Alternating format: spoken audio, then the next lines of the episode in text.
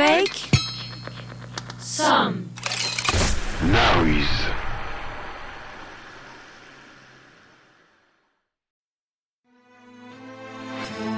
Les podcasts du Figaro.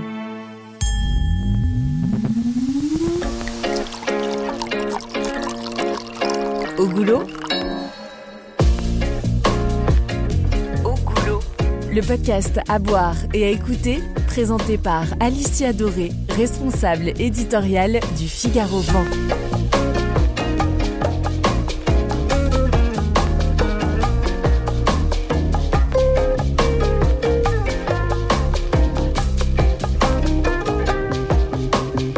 Au goulot. Je suis Alicia Doré, journaliste et passionnée de vin naturel. On est installé chez Envrac, rue de l'Olive dans le 18e arrondissement. On les remercie de nous accueillir une troisième fois. Donc ce soir, côté nectar, on partira un peu dans tous les sens avec des Bretons qui sont partis faire du vin en Serbie, une Alsacienne qui fait du vin orange et une Suisse qui fait du vin en France avec des cépages qui résistent à tout. Et comme on s'est dit que ce serait plus drôle de boire du vin franco-suisse avec une helvète pur sang, on a invité Marina Rollman, humoriste, à venir lever le coude avec nous.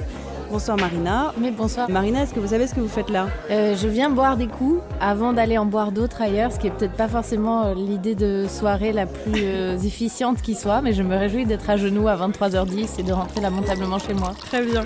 Au goulot. Je vais vous poser la question que je pose à tous mes invités. C'est quoi pour vous le vin naturel? Bon, une découverte, déjà, je vais pas faire semblant que je connais ça depuis 15 ans. C'est ce vin qui, depuis quelques années, quand on le débouche, on te dit attends Et on prend un torchon et, et on bouche la bouteille avec et on le secoue un peu pour faire sortir toutes ces choses qui se passent dedans. Et je pense qu'à moyen terme, je ne boirai plus que ça. On va démarrer avec une première bouteille qui est un, un Riesling pétillant du domaine Frankouska Vinarija en Serbie orientale. Donc on est chez Estelle et Cyril Bongiro. Ils partagent leur temps entre la Bretagne et Roglievo, ce qui est quand même pas commun. Santé, les amis. Qu'est-ce que vous en pensez? Mais c'est dingue Ah ouais, c'est complètement fou. Ah c'est oui un vrai vin pétillant. Bah ouais, ouais, ouais, ouais, je m'attendais pas à ça. C'est un Riesling pétillant. C'est un Riesling pétillant. Euh, je sens plus le pétillant que le Riesling, mais il est tout, il est tout à fait formidable. Pouvez-vous en prendre un peu Est-ce qu'on n'aurait pas un peu des impressions de cidre finalement? Est-ce qu'on se dit pas que ces Bretons n'ont pas complètement perdu leurs racines et qu'il y a un truc un peu de pomme sympathique comme ça? Il a un petit côté breton, c'est vrai.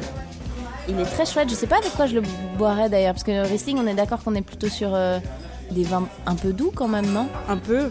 Et Du coup, un peu fo- foie gras, dessert, truc ou pas doux à ce point-là Justement, l'avantage des vins nature, c'est que ça brise un peu tous les codes euh, qu'on imagine au départ en disant tel vin va avec tel mets. Là, on est complètement hors des clous. Et là, euh, j'ai- l'impression qu'on pourrait complètement prendre l'apéro avec ça. Complètement. On pourrait avoir mais même une petite frisée lardon finalement. Tout irait très bien. Au goulot. Au goulot? Est-ce que vous vous souvenez de votre première gorgée d'alcool Je pense que c'était du vin ou éventuellement peut-être du champagne. Non, je pense que c'était du rouge et à mon avis c'était un très bon rouge. Je pense que petite, mes parents assez vite m'ont fait tremper les lèvres au restaurant en disant genre ça c'est très important. Tu vas pas sur n'importe quoi, mais te dire genre celui-là il est très bon, vas-y. J'ai envie de dire que c'était, je pense à la, oh c'est cliché pour une Suisse, à la montagne dans un chalet et qu'on m'a dit ah très ça suisse. c'est très bien, ouais c'est très suisse et je pense que c'était un rouge et je sais pas connaissant mon père, je pense que c'était du Bourgogne mais je j'ai pas d'assurance 100% là-dessus. Et ça, c'était à quel âge? Mais c'est terrible parce qu'on va appeler les services sociaux. J'ai l'impression qu'on m'a comm- on a commencé à me faire tremper les lèvres vers allez 9-10 ans, mais peut-être que C'est très bien. pas un vrai verre quoi, mais genre euh, juste ou, ou- ou sentir un peu. Ouais, je pense 8, 9, 10, je sais pas. Mes parents vont être furieux quand ils vont entendre cette interview. Et la première cuite? La première vraie cuite, mon Dieu, à nouveau je pense à la montagne qui manifestement est un grand espace de liberté pour les Suisses et euh, je pense que c'est ces boîtes de nuit qui sont un peu des lieux de non-droit quand on est dans des lieux plutôt de vacances où tu sais tout à coup euh, t'as 14 ans, ouais, bah, tu rentres, c'est pas grave, tu vois. je pense que c'était à la montagne, dans les Alpes bernoises, et que je suis allée en boîte alors que j'avais probablement 14 ans, et que je me suis pris une petite murgée comme ça. Je sais pas si j'ai eu des souvenirs d'être vraiment euh, malade, pas bien. Je me rappelle d'une cuite au pastis, et c'est là qu'on sent le manque d'expérience. Donc cuite au pastis terrible, euh, euh, rien ne va. Et en fait, je dors quelques heures. Je sais que j'avais un train très tôt à prendre le matin et que j'allais prendre un café avec mon père avant à la gare. Très mal, donc réveil, peu d'heures, grosse cuite. Donc je rebois dessus un litre et demi d'eau, ce qui en fait réactive le pastis Ah, séché finalement sur les parois de mon œsophage. Et donc, je, mais j'étais vraiment une colonne d'air qui ne sentait que le pastis. Et j'ai l'impression que la, la cuite est remontée un peu. Enfin, c'était très. J'étais un peu à quatre pattes dans cette gare. Ouais. donc on a compris plus de pastis, mais est-ce qu'aujourd'hui tu bois du vin? Euh, ouais, je, je bois du vin. Euh, je, connais pas assez par rapport à ce que j'aimerais apprécier. J'ai peur d'avoir un palais un peu faible en fait. Mais en fait, comme j'ai une bonne mémoire et euh, une capacité euh, à mitonner assez importante, je peux me faire passer pour quelqu'un qui sait un peu des choses quand je suis avec des non-connaisseurs. Tu vois, c'était à table, on va me tendre la carte très naturellement. J'ai retenu trois mots-clés et j'aime bien. euh, bah, tu vois, les, les graves, c'est pas un truc de connaisseur, mais, j'aime bien choper deux, trois mots comme ça et m'y attacher. Alors que c'est peut-être pas mes vins préférés. Et beaucoup de gens font ça. Tu vois, c'est un peu le truc où tu dis genre, oui, on va prendre un pouille fuissé. Et puis, bah, bah, tu vois, là, je, je parle pas de trucs très très pointus, mais voilà, j'aime bien cette idée-là de m'accrocher à deux, trois repères. Et je crois que ça reste vraiment l'alcool que je consomme, oui, très clairement le plus. Et est-ce qu'il y a un vin dont tu te souviens particulièrement qui est inoubliable? Je me souviens d'avoir bu une fois euh, un Romanée Conti, euh, je crois que c'était l'année Ah, dernière, qui était dingue, qui était déjà au- dans le verre, quoi. Il était euh, bleuté presque, il était assez fou. Et euh, oui, ça c'était vraiment une très. Tu, tu sais, là tu sais, quand tu prends les gorgées, tu sais que oui, oui ça, bah, ça coûte de l'argent, ça, cette histoire qu'on est en train de faire. Et je pourrais pas le goût de l'argent. Ouais, ouais, mais c'était, ça c'était vraiment très super. Souvent en Suisse, on fait un peu des caves ouvertes dans des régions où on a mm, assez viticole, quoi. Et, et du coup, c'est ces trucs où tu t'es un peu à la campagne et en fait, tu payes, t'achètes un verre, littéralement l'objet. Et ensuite, tu vas de stand en stand et tu goûtes chez les différents, euh, comment on dit, exploitants, enfin, vi- vignobliers, comment on dit, Vignerons. vignerons, voilà. Et voilà, donc ça, j'ai goûté des trucs hyper étonnants, euh, des espèces d'hybridations un peu étranges qui avaient tout à coup, c'est bizarre de dire, ils ont dormi pendant 300 ans, puis on les, on les sort de terre. On les ressort. Ouais. Bah, là, pour la petite histoire, ça va assez bien avec ce Riesling-là parce qu'il s'agit d'un couple de Bretons. Ils habitent en, en Bretagne, mais ils sont, ils sont bourguignons à la base. Ils se promenaient comme ça avec leur petit auto dans les, les- les vallées de, de Serbie en été. Et tout d'un coup, euh, le, le moteur tout saute, panne sèche, ils se retrouvent euh, en rade en pleine campagne. Et ils voient quelques vignes et ils voient des chais abandonnés. Et euh, voilà, la fin de l'histoire, c'est qu'ils ont décidé de s'installer là-bas. Donc ils font des, des allers-retours entre les deux. C'est hyper romantique. Je sais pas si c'est pour le storytelling. Moi, j'ai bossé dans la com pendant longtemps et je trouve que c'est vraiment parfait à raconter. Je sais pas si c'est vrai, mais C'est- super. Entièrement vrai. Ils, ils pannent et ils se disent, mais en fait, c'est merveilleux ici. euh. Mais ouais, moi, je rêve d'être cette personne. Et parce que tu te dis, c'est pas au-delà de, enfin, de devenir viticulteur, etc. Mais il y a, enfin, je sais pas. Ils s'y connaissaient les- déjà un petit peu quand même. Non, mais même les potes, enfin, tu vois, socialement, d'aller habiter au milieu de la Serbie. Tu vois, c'est un, c'est un gros move, quoi. C'est pas genre, bah, euh, du coup, on a, on a pris une maison à Montreuil, puisque voilà, on voulait changer d'air, tu vois. de passer du 18e à ça. Ah ouais, c'est beau, c'est hyper bien. Mais et pourtant, ils étaient pas là-dedans. Ils bossaient pas là-dedans. Ils étaient vignerons à la base, mais, mais pas du tout. euh, Et en fait, on parlait justement des, des cépages oubliés. La, la Serbie, ça a été un peu le- la cave de la France, euh, ou en tout cas d'une partie de l'Europe, quand il y a eu le, le phylloxéra, qui était une maladie qui a décimé toutes les vignes en Europe euh, à la fin du 19e. Et donc, on importait des vins serbes. on importait beaucoup de vins serbes qu'on mélangeait avec, euh, avec plein d'autres choses. Donc euh, il y a encore plein de cépages là-bas, dont, euh, dont le Riesling et des cépages autochtones que eux s'occupent de, de vinifier. Et ils ont fait revivre tout un village qui était complètement tombé dans l'oubli. euh, voilà.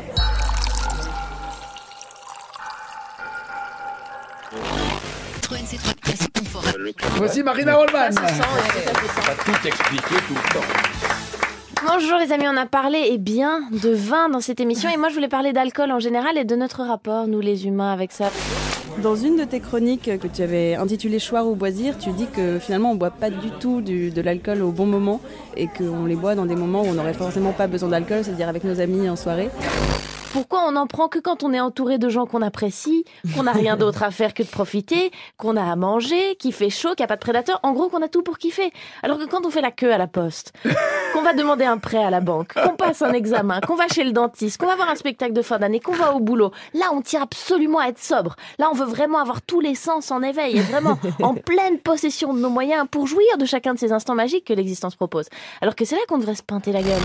Donc en fait on peut te croiser ivre à la poste mais sobre en soirée. Voilà, exactement. Non, non, c'était vraiment une posture. Évidemment, je trouve que c'est bien de rajouter une couche au moment où on va bien, mais c'est vrai que je, je dézoomais un peu et je me disais si on avait dit ça à des aliens. Enfin, tu vois, il y a plein de cultures qui ont des substances euh, qui altèrent légèrement la conscience Oui. et qui du coup les utilisent à des fins de révélation, à des fins chamaniques, à des fins exploratoires, etc. Et nous, c'est étonnant de les utiliser comme une couche en plus euh, sur le bien-être. Mais, mais, là, je parlais vraiment d'ivresse à proprement parler. Je comprends qu'on ait envie d'apprécier un bon verre. On va enchaîner avec une deuxième bouteille. Cette fois, ce sera un vin orange d'Alsace. Donc, euh, j'ai choisi ça parce que je sais pas si tu avais déjà goûté des vins oranges. Mais écoute, est-ce que c'est pas le gros trend du moment? Est-ce que c'est pas le quinoa de 2019, le vin orange? Potentiellement. Au goulot. Le podcast à boire et à écouter, présenté par Alicia Doré, responsable éditoriale du Figaro Vent. On est toujours avec Marina Rollman et on va entamer notre deuxième quille. J'avais une petite anecdote euh, sur le, choix de ce deuxième vin. Donc, je voulais faire goûter un vin orange, mais initialement, le thème était de choisir que des vins de gens qui étaient allés voir ailleurs si la vigne était plus verte. Et en l'occurrence, j'avais ramené un vin libanais qui est euh, juste à mes côtés. Et en le goûtant juste avant, je pense qu'il n'est pas tout à fait prêt. Ah on le goûtera quand même, mais euh, voilà. on ne dit pas son nom, mais on, on, pense à lui. On pense à lui très fort, on pense à eux. voilà. Donc, on va goûter ce vin orange de Sylvie Spielmann.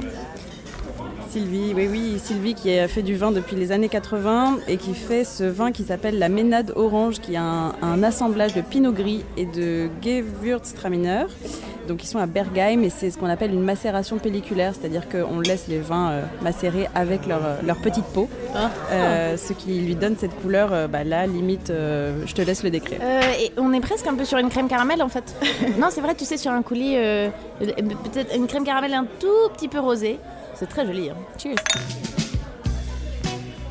Mais d'ailleurs, est-ce qu'on met pas sur une crème caramel tout court un peu Un peu, hein Un petit peu. Un petit peu, il se passe des choses. Moi, je, suis terrible avec euh, les histoires de couleurs parce que j'ai jamais fait de dégustation à l'aveugle et je pense que vraiment je, me planterais euh, monumentalement si je devais le faire. Si tu fermais les yeux, là, ce serait quelle couleur? Oui, non, c'est c'est quand même, il a, il a une douceur euh, qu'on a un peu envie d'associer à des blancs. Mais ça, par exemple, moi j'ai presque l'impression que oui, là on, a, on irait un peu vers un vin doux, euh, presque un vin de dessert, ou presque tu sais un peu des portos, des, des chéris, des, des, vins vieux, je sais pas comment on appelle ça, mais tu vois ce que je veux dire? Le porto et tout, c'est considéré comme un vin liquoreux Non, c'est euh, c'est des, vins, des vins, des vins, des vieux, non comment, comment on dit On peut dire des vieux vins. C'est vrai ou des vins de vieux, parce que c'est ça finalement que c'est. c'est ce que j'allais dire, je sais pas. Il y a un truc un peu vin de vieux comme ça.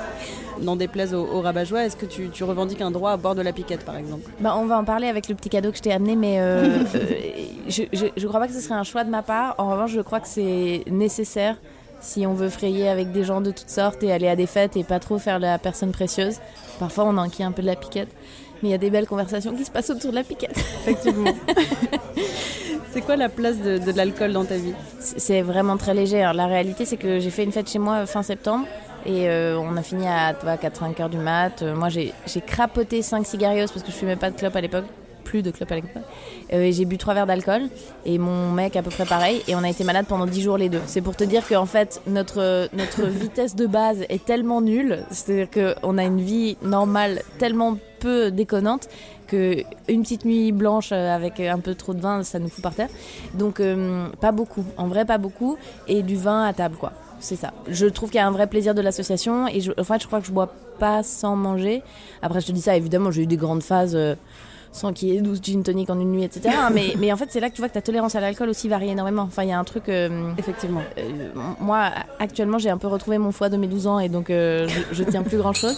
en ayant commencé à boire à 10, Voilà, c'est ça, exactement, exactement. Et dans la société, plus, plus largement, tu penses que justement dans, les métiers qu'on a, dans le, journalisme ou.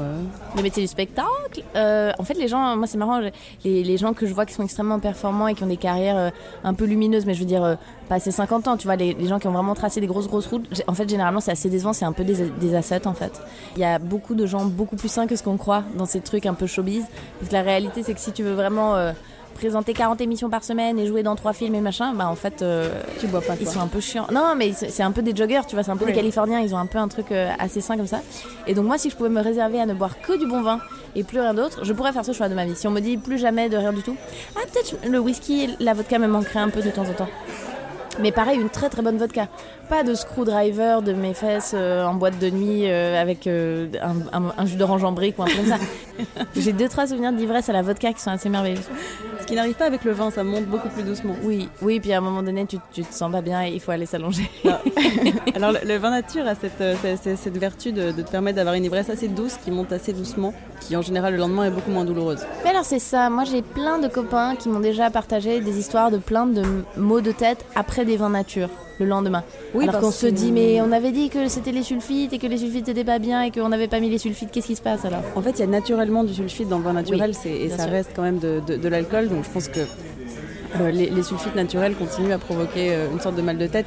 C'est-à-dire que vu qu'il y a une grande buvabilité des vins nature, tu as tendance à en boire beaucoup plus. Ah, oui. c'est vrai que vu que tu en bois un litre au lieu d'un verre, euh, tout, de suite ça fait la, la vraie différence. C'est vrai que ça passe très bien, mais le taux d'alcool est un peu près le même a priori. Le taux d'alcool est à peu près le même. Ils arrivent à faire des vins très légers euh, à, 10 degrés parfois, mais par exemple sur les vins d'Alsace en général, euh, ça peut taper, même les vins géorgiens dont on parlait tout à l'heure, ça peut taper jusqu'à 14-15 degrés. Ah et ça se boit très très facilement. Donc c'est hyper très. Et comment est-ce que tu choisis tes vins? Euh, J'ai un caviste indépendant, évidemment, à côté de chez moi, et non pas un Nicolas ou que sais-je. Ben, en fait, j'ai un peu un problème avec eux, c'est que je les aime bien, mais c'est quasiment que des mecs qui bossent là-bas. Et en fait, euh, dès que j'arrive, ils me disent Je peux vous aider, mademoiselle? Je fais genre non Et donc je prétends que je sais ce que je veux, et donc je me perds dans les rayons. Et. Hum, je crois qu'en fait, euh, par région, déjà j'essaie d'acheter un peu local et un peu nature et tout, donc ça, ça, ça un peu, voilà exactement. Et ensuite, euh, je suis un peu aventurière. Euh, pas toujours avec grand succès, mais j'ai du mal à me faire conseiller en fait quand c'est un mec. Je pense que si je trouve des cavistes femmes, j'aurais pas de problème, mais il y a tellement un truc, c'est comme, c'est comme si on m'aiguillait pour un créneau, tu vois, il y a un truc genre. Un magasin de bricolage. Ouais, voilà, exactement. J'ai un peu du mal à ce qu'on soit le, paternalisme euh, du, caviste. Mais c'est pour ça que j'ai aussi essayé de choisir des vins de, femmes pour montrer que c'est un monde qui se féminise aussi de, de plus en plus. Complètement, oui. Au goulot Au goulot on est toujours avec Marina Rollman et on continue à boire si on a encore le, courage et on entame la troisième bouteille. Donc on est sur euh, le domaine de Château Tivin avec une vigneronne qui s'appelle euh, Sonia Geoffrey et qui est suisse. Alors pour raconter la petite histoire, en fait ce vin, euh, Marina, c'est grâce à toi qu'il est là et qu'il est au bar du Théâtre de l'œuvre où tu joues en ce moment. Ok. Parce que je fais, dans, une de mes activités extrascolaires, je m'occupe de faire des accords 20 spectacles et, donc j'avais rendez-vous avec le, le Théâtre de l'œuvre pour faire des accords 20 spectacles. Et au fil de la discussion, les rouges aidants, euh, je me suis dit tiens, ce serait hyper drôle d'avoir une vigneronne euh, suisse qui fait du vin en France euh, pour une, une, humoriste suisse qui joue en France. C'est le genre de truc que tu t'en veux d'avoir dit à haute voix parce que tu sors du café, c'est quand même beaucoup moins drôle. Tu dis que tu vas devoir le trouver vraiment. Et je l'ai trouvé. Génial. C'est une, une, vigneronne qui est à Audenas dans le Beaujolais et qui fait uniquement des cépages résistants, c'est-à-dire des cépages qui résistent aux, aux maladies typiques de la vigne et qui permet en fait de de ne pas traiter du tout. Donc je vais lire le, ces, petits cépages euh, oh, du Prior, du Chamboursin, du Souvigné gris. Donc, le euh, Prior, du Chamboursin et du Souvigné gris. Elle les a inventés. elle, les a inventés. c'est des, des, cépages qu'on appelle les cépages Piwi, qui est un acronyme dont je ne me souviens absolument pas de la signification, mais que vous allez aller googler euh, dans, dans la minute. Donc là, on est sur ce qu'elle appelle un petit jardin de vigne. Donc c'est un vin très bucolique puisqu'elle laisse pousser des, fleurs, des herbes entre les, entre les vignes. Il y a des, de petites terrasses pour qu'elle puisse vendanger manuellement. Oh. Donc c'est un vin très joli. On adore Sonia. Et donc on va le, on va le goûter.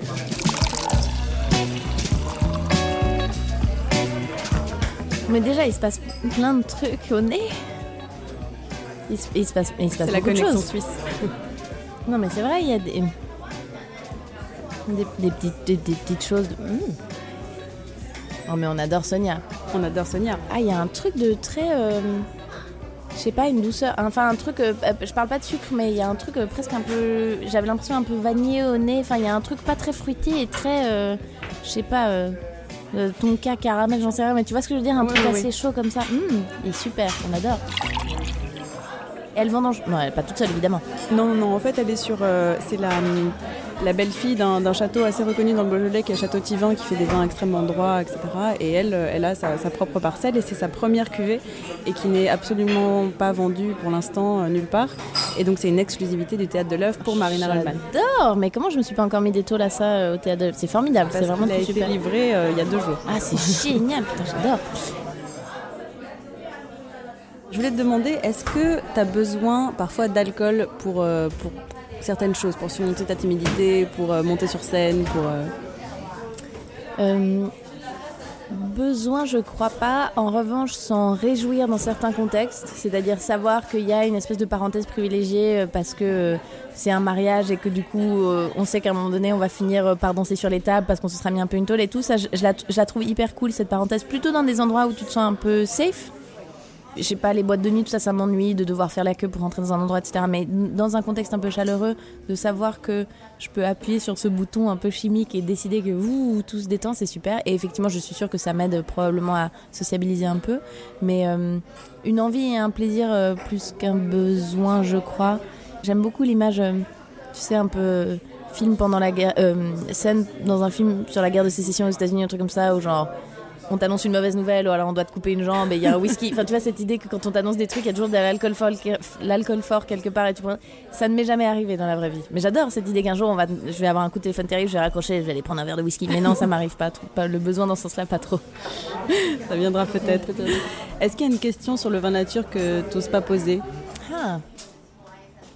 Bah, en fait, euh, j'ai l'impression que quand je, j'en discute un peu avec euh, des gens qui ont eu une éducation au vin assez classique, et peut-être que ça peut se mélanger avec une sensibilité politique aussi, où ils ont un peu envie d'être ronchon face à ça, pour ne pas dire réac, mais enfin, tu vois.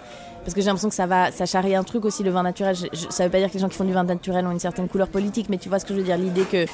Voilà on ne nous dit pas tout et vous savez, euh, en fait, il y a des pesticides très très graves et il y a des problèmes dans le Bordelais et en fait, euh, tous les viticulteurs ont des cancers euh, absurdes dans ces régions-là. Enfin, tu vois, tout ce truc-là. les gens qui sont résistants, je j'arrive pas à savoir s'ils ont raison sur une certaine grille de lecture du goût du vin et de comment ils analysent les vins. Et enfin, j'ai eu plein de fois cette conversation où ils avaient l'impression que c'est tellement d'autres outils pour parler du vin nature qu'ils n'arrivaient pas à sortir du schéma de genre bah ça c'est merdique en fait. Oui, non, mais en fait on parle de Donc du coup, en fait je me demande si tout le paradigme avec lequel on goûte le vin, on le note, on l'apprécie, doit changer pour faire cette place au vin nature en se disant bah en fait c'est peut-être le goût que ça avait il y a 300 ans et il faut qu'on y revienne un peu, tu vois. Exactement, je pense qu'il y a ça qui est très déstabilisant aussi pour des gens dont le palais a été habitué au vin conventionnel, c'est-à-dire que tu prenais un, cépage, un millésime, euh, il y avait une grande standardisation, donc en fait tu réfléchissais un peu par année et par millésime, alors qu'un vin nature, c'est pour ça que je trouve que ça va très bien avec, le, avec les spectacles, c'est que tous les soirs c'est différent, la même bouteille du même millésime, ça changera tous les soirs parce que toi t'as changé, parce que le vin a changé. Dingue. Ils, sont, ils sont difficilement datables, enfin plus difficilement datables par exemple Alors il y, a des années, en fait on, peut caractériser des années en disant bah, cette année il y a eu beaucoup de soleil donc il y aura plus de sucre, enfin ce sera plus rond, etc. Mais en fait euh, la, plupart des, vins nature, c'est ça qui est merveilleux aussi, c'est que c'est un, un émerveillement permanent. Chaque année tu rebats les cartes quoi.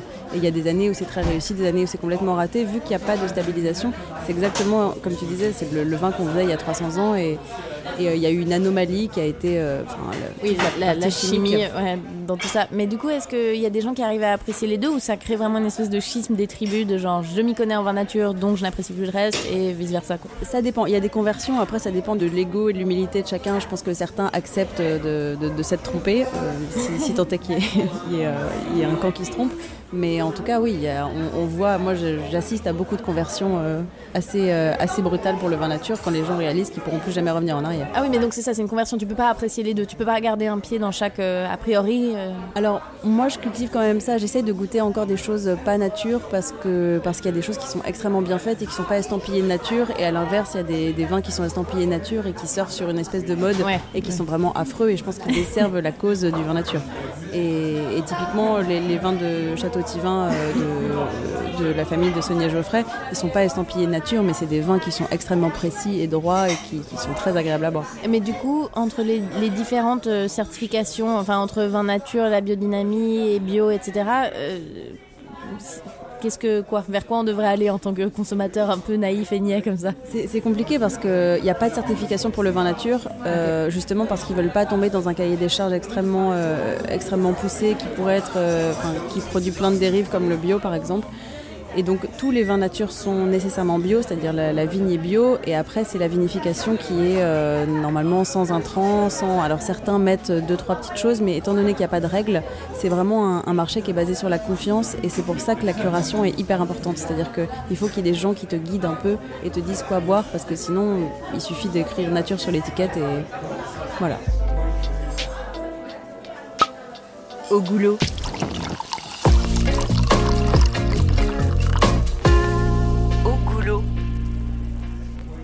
Maintenant, c'est le grand moment où on va goûter le vin que m'a ramené Marina. Il faut savoir que d'habitude, les gens soit oublient leur bouteille dans un acte manqué, ou soit euh, essayent de m'impressionner en, ramenant, euh, en ramenant un vin qu'ils connaissent pas forcément, mais qui est prétendument très nature, et, c'est très, très mignon à chaque fois. C'est un vin bleu de Macédoine, c'est hyper pointu, elle sort 13 bouteilles par an. Et eh bah ben, pas du tout.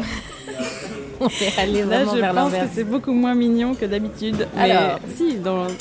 Euh, moi, je voulais parler de, je pense déjà, cette tradition ô combien française de ne pas amener n'importe quel binous ou, Jack Daniels ou je sais pas quoi à des fêtes, mais quand même de vouloir ramener du rouge, mais de pas avoir forcément ni le temps ni le budget pour ramener un bon rouge. Donc, les gens vont chez l'épicier et attrapent cette bouteille poussiéreuse en haut qui est étiquetée 27 euros alors qu'elle en vaut probablement 6, c'est l'enfer et tout. Et ensuite, toi, chez toi, moi, ça, ça m'arrive régulièrement de faire des dîners, des fêtes, des machins.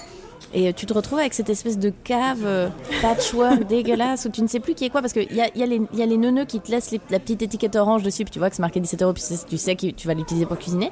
Et puis il y a ça, où là je me dis, tu vois, elle est clean la bouteille. Comment je sais? Alors évidemment, je pourrais googler, mais je trouverais plus intéressant qu'ensemble, on nous la goûtâmes et que tu me dises, mais pourquoi quoi? Parce qu'en plus, les conditions de conservation dans ces histoires de d'épicier sont vraiment au top, j'imagine. Hein. On est vraiment sur une belle exposition. Cheers. Santé. Château Camarsan, Bordeaux. Ah oui, là, je... c'est terrible. Il faut que tu m'en parles. Il faut que tu en parles mieux que moi parce que moi, tu vois, je, suis, je suis, ah un, peu neuneux avec ces trucs-là. Donc, nous sommes face à un, château Camarsan de, Bordeaux. Euh, alors, issu de la tradition bordelaise, ce vin rouge bénéficie de l'appellation Bordeaux contrôlé. Alors là, on est safe. En bouche, il révèle des notes de fruits rouges et noirs, enrobés Enrobé de tanins souples et de saveurs fruitées, avec sa structure aromatique intense et son bel équilibre, ce vin accompagnera les plats en sauce, les viandes rôties, le fromage et la charcuterie. Servir à 17-18 degrés. Et en gros, contient des sulfites Contient beaucoup trop de sulfites. Euh, tout dépôt d'évolution est naturel et n'altère en rien les qualités organoleptiques du vin. Donc voilà. ça va. voilà, je pense que la description est faite. Non, effectivement, il n'y a pas de pas de bonheur absolu à la première gorgée, peut-être qu'il faut le laisser s'ouvrir. Il n'y a pas d'ambiguïté. Et se développer. Mais alors explique-moi pourquoi c'est un mauvais vin. Alors c'est pas un mauvais vin, c'est, je trouve que c'est un vin qui est, qui est un peu mort, qui, sent la mort. Oh, ah, c'est beau ça. C'est-à-dire que en fait, la, première gorgée ressemblera à la seconde, et en fait, ce qui va changer, c'est ton, ton taux d'alcoolémie, mais le vin lui-même va rester euh, dans son état de. Ouais, je comprends ce que tu veux dire. Oui, oui. Mais ensuite, ses qualités, son palais, son truc, moi j'ai l'impression qu'il est un peu astringent. Une fois que t'as avalé, t'as quand même un, quand même un peu tes gencives qui se replient un peu sur la ses dents là, vraiment. Mais bon, en fin de parcours comme ça, ça peut être. Euh, mais c'est ce que tu disais aussi au, au départ. Il y a beaucoup de gens qui boivent du vin nature et qui disent qu'ils préfèrent boire des piquettes euh, avec des copains qu'un que, qu'un super vin nature tout seul. Ah oui, la question de la convivialité.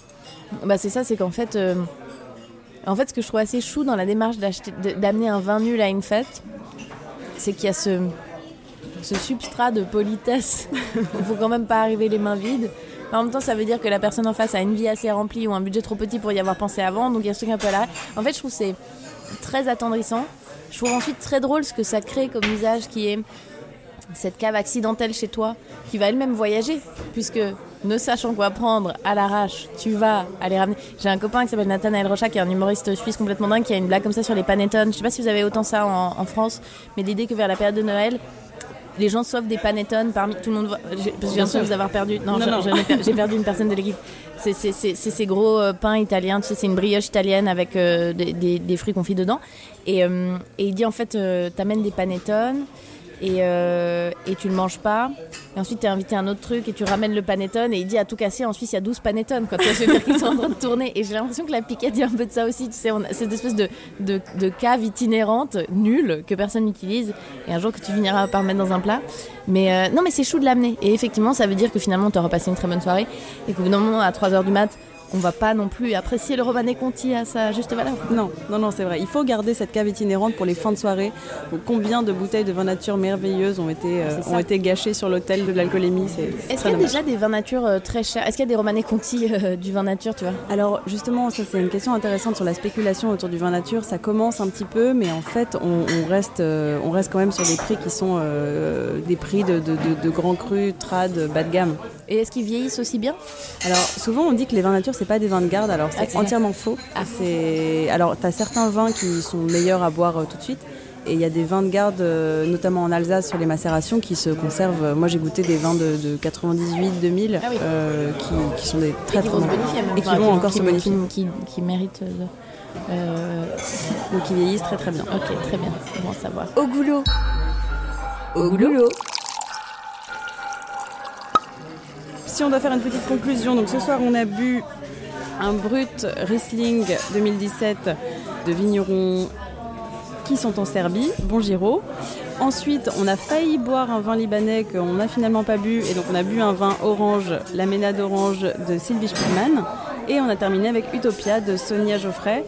Si tu devais ramener avec toi une des bouteilles qu'on a dégustées ce soir, ce serait Euh, ce serait la bouteille de Sonia, c'est euh, l'Utopia. l'Utopia. C'est son, c'est son petit blaze. Et donc c'est un assemblage, on est d'accord C'est un assemblage donc, de, trois, de trois cépages, euh, de trois cépages De tous- résistants. De tous ces noms fictifs. Voilà, de tous ces noms fictifs qu'elle a inventés. non, mais je pense que euh, elle l'a appelé Utopia justement parce que c'était une utopie de créer un vin résistant qui, qui, qui permette de, de faire aucun traitement et qui est complètement naturel. Magnifique terroir volcanique, vinification en grappes entières, mon Dieu S'en passe des choses. Élevage de neuf mois en fût. Bah oui, Utopia, c'est vraiment merveilleux. hein. Je sais pas ce que t'en penses, mais moi je trouve ça vraiment super. Moi j'aime beaucoup. Je suis ravie qu'il soit au théâtre de l'œuvre. euh, Mais ouais, je vais aller me toller après mon spectacle avec ce vin qui m'est dédié. Enfin, tout ça, est... c'est un peu circulaire, mais c'est super. est très bien ficelé. Comme d'habitude, je vais finir avec mon petit conseil du jour. Aujourd'hui, je voulais vous conseiller deux livres pour se retrouver un petit peu dans la jungle du, du vin nature. Donc le premier, c'est le Glue Guide qui a sorti cette année sa, sa deuxième édition et qui est un vin qui répertorie tous les vins nature exceptionnels à moins de 15 euros chez le caviste. Euh, donc euh, c'est moi, c'est un petit peu ma bible. C'est génial C'est une très très bonne idée. Guide Le Glue Guide. Mais c'est super en plus comme nom. Bah oui, c'est un, un très joli nom. Donc je vous conseille, c'est aux éditions Cambourakis. Donc, euh, et je crois qu'il coûte 15 euros. Voilà. Et ensuite un second livre qui s'appelle Caviste et qui répertorie là tous les cavistes nature en France et pareil qui fait des portraits de tous les cavistes avec euh, leurs petites anecdotes et leurs vins préférés et c'est paru là en octobre 2019 chez Nourriture Fu et c'est un excellent livre. J'ai envie d'acheter les deux pour te dire la vérité. Voilà, et ben il faut, il faut acheter les deux. Pour rappel, on était chez Envrac, euh, donc aux 3 rue de qui vend du vin en vrac et plein d'autres choses et qui est une super adresse. On remercie Make Some Noise pour euh, tout le soutien euh, sans faille depuis, depuis le début de cette ligne de podcast. Merci beaucoup à Marina d'avoir été avec nous et on se retrouve pour le prochain épisode avec un invité mystère qu'on ne connaît pas encore.